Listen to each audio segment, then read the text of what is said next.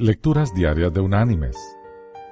La lectura de hoy es tomada de la carta enviada por el apóstol Pablo a los cristianos en Filipos. Allí en el capítulo 2 vamos a leer desde el versículo 5 hasta el versículo 8, que dice, Haya pues en vosotros este sentir que hubo también en Cristo Jesús.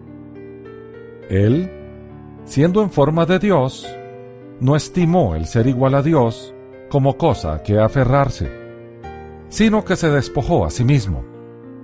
Tomó la forma de siervo y se hizo semejante a los hombres. Más aún, hallándose en la condición de hombre, se humilló a sí mismo, haciéndose obediente hasta la muerte y muerte de cruz.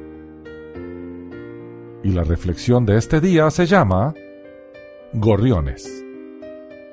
Había una vez un agricultor que cierta noche fría de invierno oyó un golpeteo irregular contra la puerta.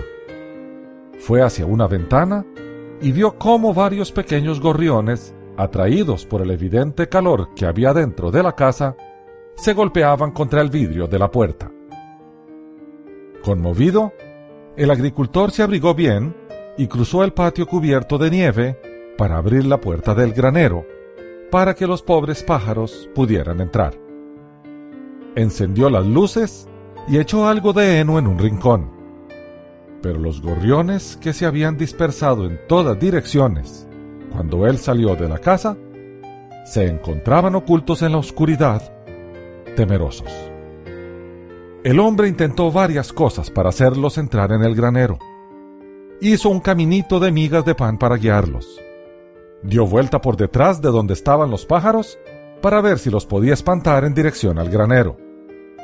Nada dio el resultado esperado.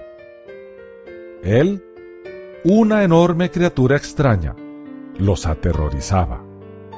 Los pájaros no podían entender que él estaba tratando de ayudarles. El hombre de campo se retiró a su casa y observó a los condenados gorriones a través de su ventana. Mientras los observaba, un pensamiento le llegó de repente. Si tan solo pudiera convertirme en un pájaro, ser uno de ellos por un momento, entonces no los asustaría. Les podría mostrar el rumbo hacia el calor y la seguridad. Y casi al mismo tiempo, otro pensamiento le golpeó con gran fuerza. Entendió la razón por la cual Jesús había nacido. Mis queridos hermanos y amigos, ahora es nuestro turno. Ya tenemos la condición de ser humano.